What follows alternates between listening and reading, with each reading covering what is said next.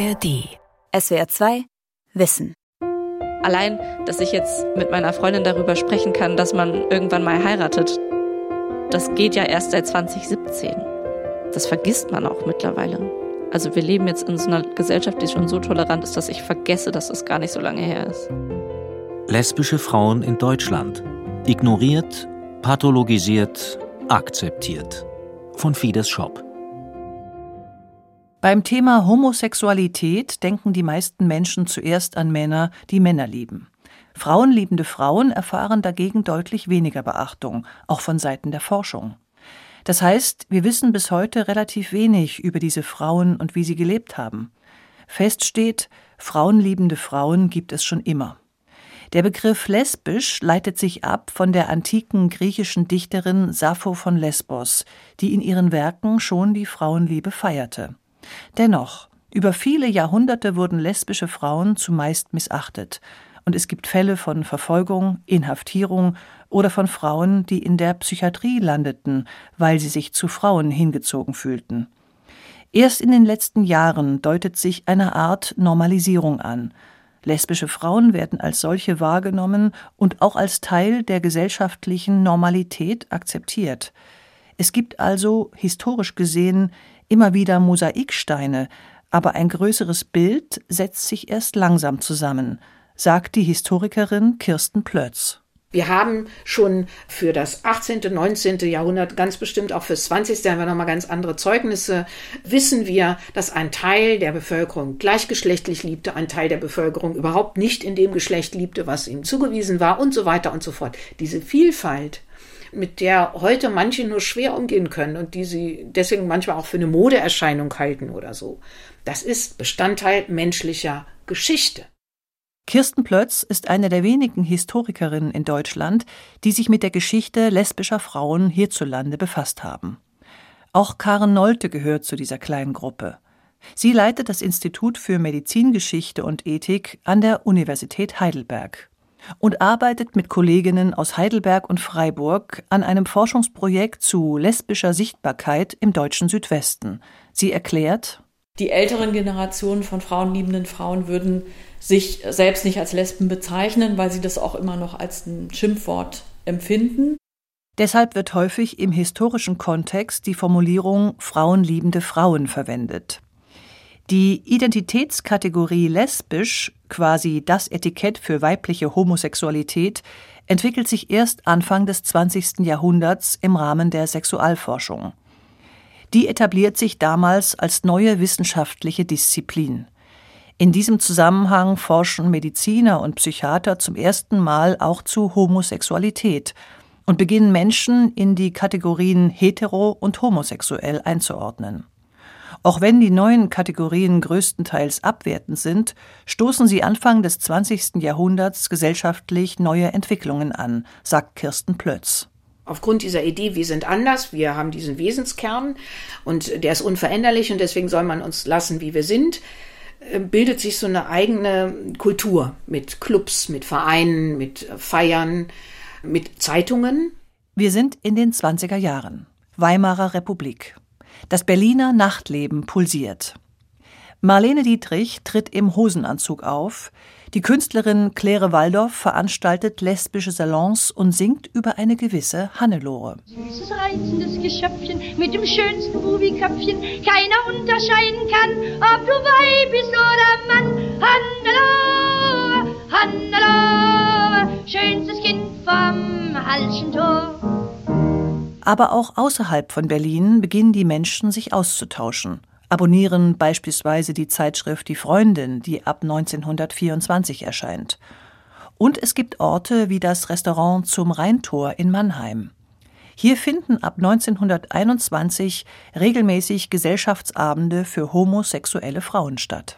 Das bedeutet aber auch, dass die Frauen, die sich so identifiziert haben, sie haben sich als anders als andere Frauen angesehen. Wer sich nicht so identifiziert hat, hat einfach Frauen begehrt oder geliebt. Und Frauen gibt es ziemlich viele. Das war also nicht einsam, jedenfalls nicht unbedingt. Zu diesem Zeitpunkt sind Kommunikations- und Vernetzungsmöglichkeiten deutlich anders geartet als heute in Zeiten des Internets. Für Frauen, die auf dem Dorf leben, kann es also auch gut sein, dass sie von diesen ganzen neuen Räumen und Ideen nichts mitbekommen. Trotzdem gibt es Gelegenheiten, bei denen Frauen aufeinandertreffen und sich zufällig kennenlernen können. Arme Frauen sind gezwungen, Geld zu verdienen. Teilweise wohnen sie dafür in fabrikeigenen Mädchen- und Frauenwohnheimen. Ein guter Ort für Bekanntschaften. Für bürgerliche Frauen ist es Anfang des 20. Jahrhunderts nicht sittlich, einen Beruf auszuüben. Sie können höchstens als Krankenschwestern oder Lehrerinnen arbeiten, wenn ihr Vater oder Ehemann das erlaubt. Das bedeutet eine Chance für homosexuelle Frauen, denn für Lehrerinnen gilt bis in die 50er Jahre eine Zölibatsregelung. Sie dürfen nicht heiraten, beziehungsweise wenn sie heiraten, müssen sie ihren Beruf aufgeben. Das Zölibatsgesetz ermöglicht aber, dass zwei Lehrerinnen zusammenleben können. Für diese Art des Zusammenlebens gab es eben den Begriff der Freundinnen-Ehe. Und wenn zum Beispiel eine der beiden Frauen verstorben war, dann wurde auch der Partnerin, die den Tod zu betrauern hatte, der wurde auch offiziell kondoliert. Also es gab durchaus auch gesellschaftlich ja, Räume, in denen Frauen bis zu einem bestimmten Grade anerkannt in einer Frauenbeziehung leben konnten. Das war noch bis Mitte des 20. Jahrhunderts ganz üblich. Auch wenn es solche Möglichkeiten für frauenliebende Frauen gab, ihre Liebe auszuleben, es waren Nischen. Darüber hinaus war weibliche Homosexualität gesellschaftlich nicht anerkannt, wurde zu großen Teilen missachtet. Dafür hat Karen Nolte in ihrer Forschung Belege gefunden, zum Beispiel in Psychiatrieakten aus der Zeit des Nationalsozialismus. Es gibt zum Beispiel eine Akte, in der eine Frau irgendwann im Laufe des Gesprächs mit dem Psychiater und dann im Laufe der Akte erwähnt, dass sie sich in ihre Nachbarin verliebt habe und das aber im Grunde genommen nicht ernst genommen wurde von dem sozialen Umfeld. Und wenn man jetzt weiterdenkt sozusagen, dann war das auch ein Grund, warum sie krank geworden ist, psychisch krank geworden ist, weil sie sozusagen mit dieser Liebe und dieser Leidenschaft so gar keinen Umgang finden konnte. In manchen Fällen werden Frauen, weil sie Frauen lieben und damit von der Norm abweichen, aber auch in Psychiatrien eingewiesen und gegen ihren Willen behandelt, teils sogar mit lebensgefährlichen Methoden wie Schocktherapien oder einem künstlichen Koma. Zudem gelten Menschen in Psychiatrien im Nationalsozialismus als unwertes Leben und sind ständig der Gefahr ausgesetzt, in ein Vernichtungslager eingeliefert zu werden. Bei der strafrechtlichen Verfolgung von homosexuellen Frauen und Männern gibt es allerdings einen großen Unterschied. Der Paragraph 175 bestraft seit dem Kaiserreich nur homosexuelle Männer. Das Gesetz wird im Nationalsozialismus noch verschärft. Und es wird auch darüber diskutiert, ob auch frauenliebende Frauen juristisch belangt werden sollen, wie in Österreich, aber die Idee wird verworfen. Ein Argument der Juristen es gebe schon ausreichend Gesetze, die Frauen auf ihren Platz verweisen. Die Historikerin Kirsten Plötz sagt, das hat lange in die Irre geführt, dass der Paragraph 175 Männer so hart bestraft hat und dann ab 1935 ja noch in ganz verrückter Weise sogar für einen begehrlichen Blick und dass die Frauen aber nicht darunter gefasst waren unter dem Paragraph des Strafgesetzbuches. Da hat man lange gedacht, dann hatten die nichts auszustehen. Das ist vollkommen falsch. Und warum das falsch ist, das hat was mit dem Geschlechterverhältnis der damaligen Zeit zu tun. Da waren die Männer unangefochten die Herrscher. Frauen waren rechtlich entweder ihrem Vater oder ihrem Ehemann unterstellt. In der nationalsozialistischen Ideologie hatten Frauen den einzigen Zweck, Kinder zu bekommen. Alleinstehende und kinderlose Frauen galten daher oft als verdächtig und erlebten auch Anfeindungen, wenn Frauen sich allein in der Öffentlichkeit bewegten, kam schnell der Verdacht der Prostitution auf. Dann drohten Festnahmen, gynäkologische Zwangsuntersuchungen oder sogar, dass sie als sogenannte Asoziale in einem Konzentrationslager landeten. Obwohl frauenliebende Frauen also nicht gezielt verfolgt werden, gibt es Nachweise von jüdischen und politisch aktiven lesbischen Frauen, die im KZ ermordet wurden. Diese Schicksale von frauenliebenden Frauen im Nationalsozialismus wurden lange nicht anerkannt. Erst seit 2022 wird offiziell der lesbischen Opfer im Frauenkonzentrationslager Ravensbrück gedacht, mit einem eigenen Mahnmal. Das ist vor allem der Lesbenbewegung zu verdanken, die sich jahrelang dafür eingesetzt hat. Historisch gesehen ist es so, dass Frauen sich selbst als Lesben eigentlich erst, also jedenfalls in größerer Zahl, seit den 1970er Jahren im Zuge der neuen Frauenbewegung und Lesbenbewegung bezeichnet haben. Also Lesbe war ja auch lange ein Schimpfwort und ein diskriminierender Begriff und ähnlich wie der Begriff schwul. Und das Empowerment in den neuen sozialen Bewegungen bestand darin, sich diesen diskriminierenden Begriff zu eigen zu machen und den positiv umzuwerten.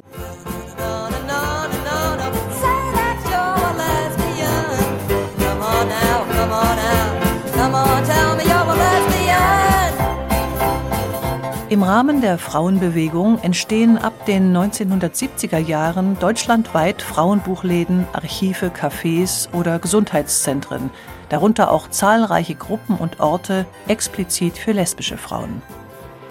Besonders in Berlin boomt die Szene. Aber auch außerhalb Berlins werden die Frauen aktiv. In Heidelberg beispielsweise gründet sich schon 1973 eine Lesbengruppe mit eigenem Lesbenzentrum. Und 1982 gründet sich dort dann auch der Lesbenring, eine Gruppe zur überregionalen Vernetzung und Vertretung lesbischer Interessen. Heute ist der Lesbenring ein bundesweiter Dachverband, der sich für lesbische Sichtbarkeit einsetzt. Ina Rosenthal ist aktuell im Vorstand. Historisch ist aber ganz interessant, dass viele, ich nenne sie jetzt mal zusammenbegriffen, homosexuelle Frauen sich sehr zum Beispiel engagiert haben damals für das Recht auf Abtreibung oder in der ganzen Sache Gewalt in der Ehe. Da waren homosexuelle Frauen sehr aktiv wurden aber gleichzeitig in den Gruppen eben oft auch von heterosexuellen Frauen dann wieder ausgegrenzt. Die wollten nicht so unbedingt in das Image sozusagen der Kampflesbe und der Politlesbe rein und haben sich da sehr stark abgegrenzt. Und daraus entstand natürlich dann auch zunehmend der Wunsch, naja, dann machen wir unser eigenes Ding. Auch in der DDR gibt es eine lesbische Bewegung. Dort schreitet zwar die Entkriminalisierung von Homosexualität schneller voran als in Westdeutschland, aber das gesellschaftliche Klima im Osten bleibt homophob. Viele Schwule und Lesben sehen sich gezwungen, heterosexuelle Ehen einzugehen. Lange gibt es kaum Orte, an denen sich queere Menschen treffen können.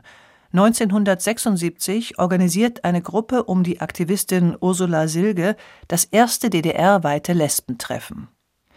Wie andere oppositionelle Bewegungen in der DDR finden auch Homosexuelle ab den 80er Jahren Anlaufstellen und Treffpunkte in kirchlichen Arbeitskreisen. Zeitschriften für die queere Zielgruppe sind in der DDR bis in die 80er Jahre hinein verboten. Die sind in Westdeutschland zu dieser Zeit schon stark im Umlauf und wichtig, um über Kontaktanzeigen Gleichgesinnte kennenzulernen. Ina Rosenthal lebt in den 80er Jahren in Baden-Württemberg und beschließt, Mutter zu werden. Und das war schon so ein bisschen das Gefühl, jetzt irgendwie was ganz Unmögliches zu sein. Weil da gab es auch keine Rollenvorbilder. Also ich kannte keine lesbischen Mütter oder auch schwulen Väter oder sowas. Also es war Kind, Familie war heteronormativ geprägt. Und auch in der lesbischen Szene war das Thema Mutterschaft sehr umstritten. Ina Rosenthal erinnert sich an eine Diskussionsgruppe. Wo man dann inständig diskutiert hat, ob man denn als Mutter überhaupt Lesbe sein kann. Ob das geht oder ob das nicht ein Widerspruch ist. Deshalb organisiert Rosenthal in den 90ern ein erstes lesbisches Müttertreffen. Sie macht Werbung in lesbischen Zeitungen und mietet ein Wochenende lang eine Kita in Süddeutschland. Dort treffen sich dann etwa 100 Frauen und Kinder aus ganz Deutschland. Wir sind die homosexuellen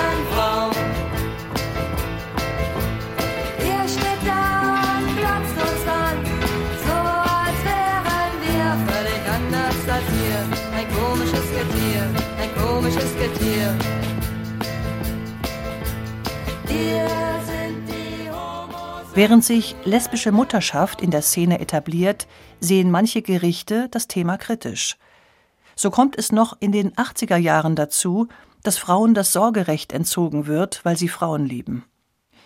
Die Historikerin Kirsten Plötz hat sich damit in ihrer Forschung befasst. Ich habe einen Vortrag gehalten in Mainz und im Anschluss an den Vortrag kam eine Frau ziemlich leise und auch ein bisschen schüchtern auf mich zu und fragte mich, ob ich interessiert wäre. Sie hätte da auch was erlebt. Und äh, ich war selbstverständlich hochinteressiert und sie hat dann kurz erzählt, dass man ihr das Kind genommen hat, 1980 oder 81 in Mainz, weil sie lesbisch liebt. Bis 1977 galt in Westdeutschland bei Ehescheidungen das Schuldprinzip. Eine Ehe konnte nur dann geschieden werden, wenn sich eine Person schuldig gemacht hatte, beispielsweise Ehebruch begangen hatte oder keinen Sex in der Ehe wollte. Auch Frauen, die sich in eine Frau verliebten und sich deshalb von ihrem Ehemann trennen wollten, galten als schuldig. Sie bekamen weder Unterhalt noch Sorgerecht für ihre Kinder. Die Männer haben in aller Regel gar keinen Unterhalt gebraucht oder gewollt, weil sie ja die Ernährer waren, während die Frauen in der Regel ja häufig äh, nicht mal irgendeine Ausbildung hatten.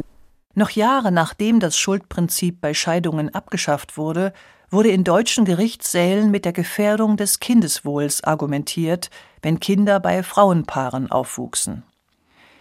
Die juristische Situation änderte sich erst 2001 mit der Einführung des Lebenspartnerschaftsgesetzes. Seither können gleichgeschlechtliche Paare eine eingetragene Lebenspartnerschaft eingehen. Das ist eheähnlich, aber mit weniger Rechten verbunden, beispielsweise im Adoptions- und Steuerrecht. Seit 2017 gibt es die Ehe für alle. Sie gleicht juristisch noch mehr der heterosexuellen Ehe. Trotzdem gibt es noch ungleiche Behandlung, wenn es beispielsweise um Familiengründung geht. Das ist ein Thema von vielen, mit dem sich queere Beratungsstellen befassen. Solche Orte sind eine Errungenschaft aus der autonomen Frauen-Lesbenbewegung. Heutzutage gibt es sie in jeder größeren Stadt. Im Rahmen dieser Angebote finden sich oft auch sogenannte Jule-Gruppen. Das steht für junge Lesben. Carmen Schmelter leitet so eine Gruppe in Mannheim und findet den Begriff einschränkend. Sie sieht ihre Gruppe als Anlaufstelle nicht nur für lesbische Frauen. Ich habe schon Gespräche geführt mit älteren bisexuellen Frauen, die in lesbischen Räumen unterwegs waren, früher, als sie in einer lesbischen Beziehung waren oder halt in einer gleichgeschlechtlichen Beziehung und dann als diese Beziehung zu Ende war und sie sich dann in einen Mann verliebt haben, sie plötzlich aus diesen Räumen ausgestoßen wurden, weil sie dann nicht mehr da reingepasst haben. Ich bin froh, dass ich aus meiner Jule-Gruppe niemanden ausschließen muss, weil sie in einer Beziehung mit einem Mann ist oder weil sie sich als nicht binär identifiziert oder so und dann jetzt nicht mehr zum Club dazugehört. Thematischer Dauerbrenner in Jule-Gruppen sind nach wie vor Coming-out-Erfahrungen. Einerseits wird das einfacher, erlebt Carmen Schmelter, deshalb outen sich Menschen früher. Andererseits gibt es nach wie vor Menschen, die Homosexualität als Sünde ansehen und ablehnen. Carmen Schmelter ist selbst in einem sehr konservativ evangelikalen Umfeld aufgewachsen. Also ich wusste, wenn ich mich da oute, dann verliere ich mein gesamtes Umfeld. Und ich musste dann später mich erstmal aus dem Umfeld rausziehen, ganz langsam, und habe mich dann geoutet. Und das war schon hart. Und selbst da, die paar Leute, die ich aus dem Umfeld behalten habe, da hatte ich auch wahnsinnig Angst, dass die mich ablehnen. Die haben es dann ganz chillig irgendwie aufgefasst. Also ich hatte dann schon die richtigen behalten, habe ich gemerkt, aber der Nervenkitzel war auf jeden Fall immer wieder da. Auch heute noch ist Coming Out für viele ein mit Angst und Nervosität besetztes Thema.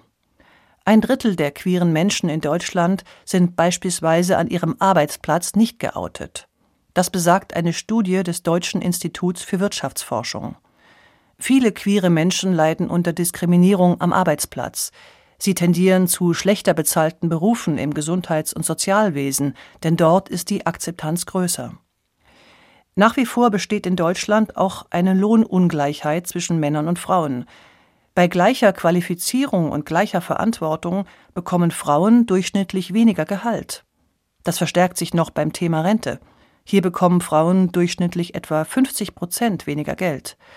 Auch frauenliebende Frauen sind davon betroffen, denn sie arbeiten wie andere Frauen auch oft in Teilzeit und übernehmen Sorgearbeit, aber sie profitieren nicht aus einer Ehe mit einem Mann.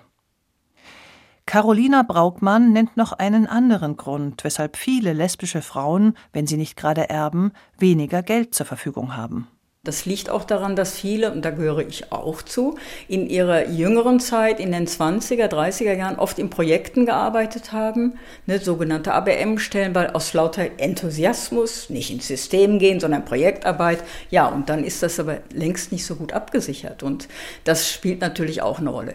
Wobei, ich möchte das jetzt nicht nur auf diese Blickrichtung reduzieren. Es gibt natürlich auch eine ganze Reihe lesbischer Frauen, und das betrifft dann auch die Rente, die von vornherein einfach wussten, sie können und müssen berufstätig sein, die haben gute Berufe wählen können, weil sie eben nicht Familie zu versorgen hatten, denen geht's gut. Darüber fehlt uns aber Forschung. Also dafür bräuchten wir ähm, einfach mal Zahlen, statistisch belastbares Material.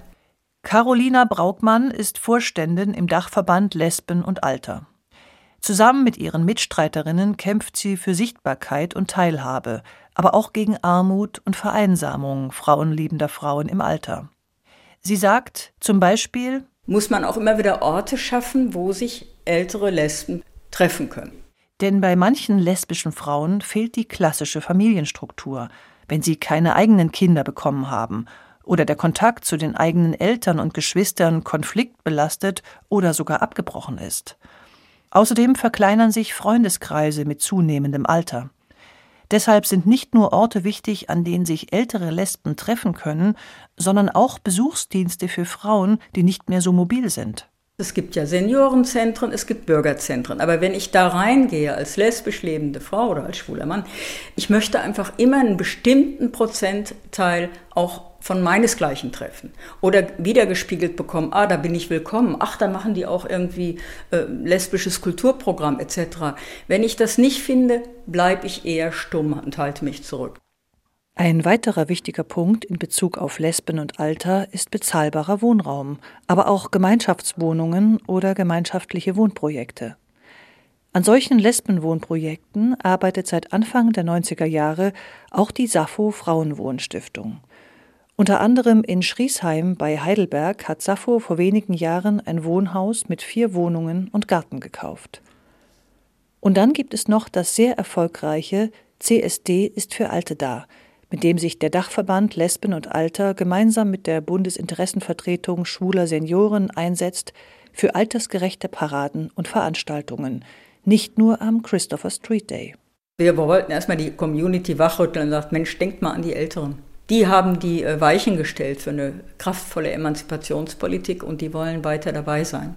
Dafür haben die beiden Verbände einen umfassenden Kriterienkatalog ausgearbeitet, wie älteren queeren Menschen die Teilnahme an Veranstaltungen erleichtert werden kann. Es soll beispielsweise Orte geben, wo die Musik nicht so laut ist. An der Demoroute sollen ausreichend barrierefreie Toiletten zur Verfügung stehen oder für mobilitätseingeschränkte Menschen müssen Fahrzeuge vorhanden sein, auf denen sie mitfahren können. Auf zahlreichen CSDs deutschlandweit wird das mittlerweile umgesetzt. Auch beim Dijk March Rhein-Neckar und bei den Dorfprides, die seit ein paar Jahren an wechselnden Orten in der Rhein-Neckar-Region stattfinden. 2023 beispielsweise in Wiesloch.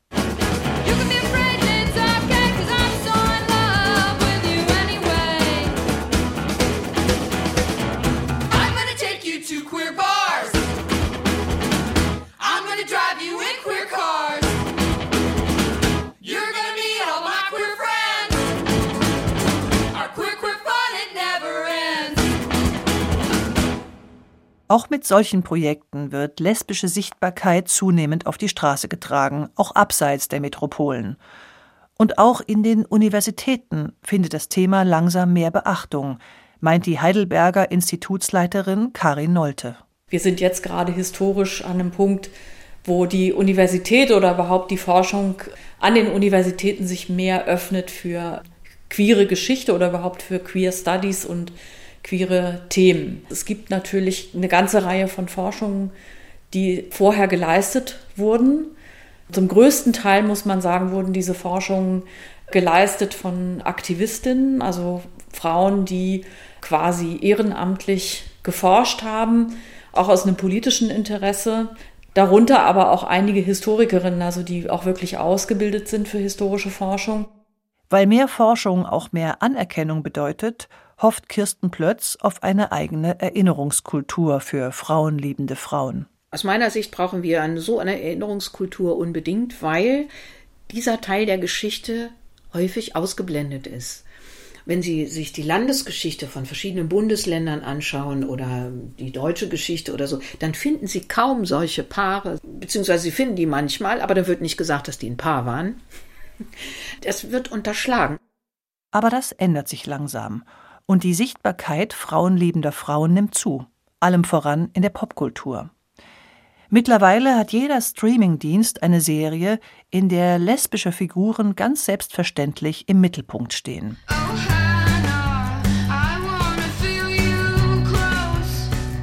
Bekannte Musikerinnen besingen ihre Freundinnen oder Frauen, auf die sie stehen, wie die norwegische Sängerin Girl in Red, deren Videos in sozialen Netzwerken millionenfach aufgerufen werden.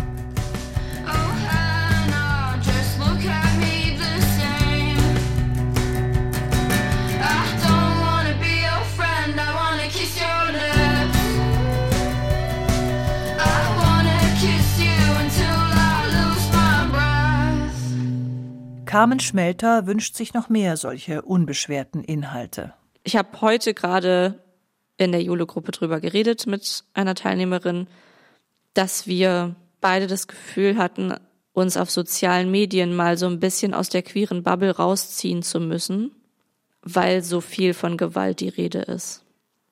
Aktivismus geht ja oft einher mit dem Aufklären über Missstände wenn man dann vielen queeren Aktivisten folgt, auf Instagram, auf Twitter und dann mitbekommt, was alles schlecht läuft, wer gerade wieder ermordet wurde, wer gerade wieder verschlagen wurde oder was auch immer, das macht emotional ganz, ganz viel mit mir und mit der Teilnehmerin, mit der ich heute drüber geredet habe, auch, dass ich dann auch das Gefühl habe, ich kann mir das nicht immer angucken, wie gefährlich es für mich ist, ich zu sein. Und auch Ina Rosenthal vom Dachverband Lesbenring arbeitet weiterhin an der lesbischen Sichtbarkeit. Aber sie freut sich auch darüber, was sie schon alles geschafft haben. Ich finde, das ist eine ganz wichtige Entwicklung, weil ich weiß zum Beispiel, dass ich mit 16 so eine Phase hatte, wo ich mich eigentlich outen wollte. Und die einzige Lesbe, die ich kannte, war meine Querflötenlehrerin, die ich ganz doof fand. Und dann dachte ich immer, nee, so will ich nicht sein. Aber da gab es natürlich viel weniger als heute. Ja? Die Orientierung und auch die die Differenzierung an Vorbildern, die lesbische Frauen heute zum Glück haben, sind ja viel bunter und viel realistischer auch. SWR 2 Wissen. Lesbische Frauen in Deutschland von Fides Shop. Sprecherin Claudia Jahn, Redaktion Martin Gramlich, Regie Andrea Leclerc. Ein Beitrag aus dem Jahr 2023. Hallo?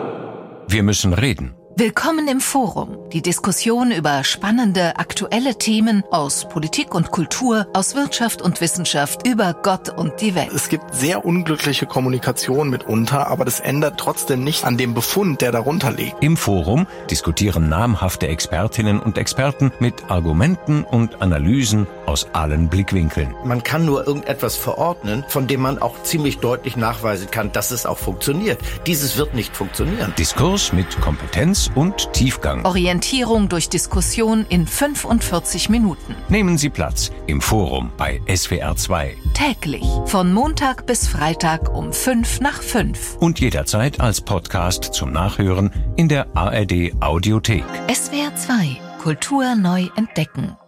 SWR 2 Wissen. Manuskripte und weiterführende Informationen zu unserem Podcast und den einzelnen Folgen gibt es unter swr2wissen.de.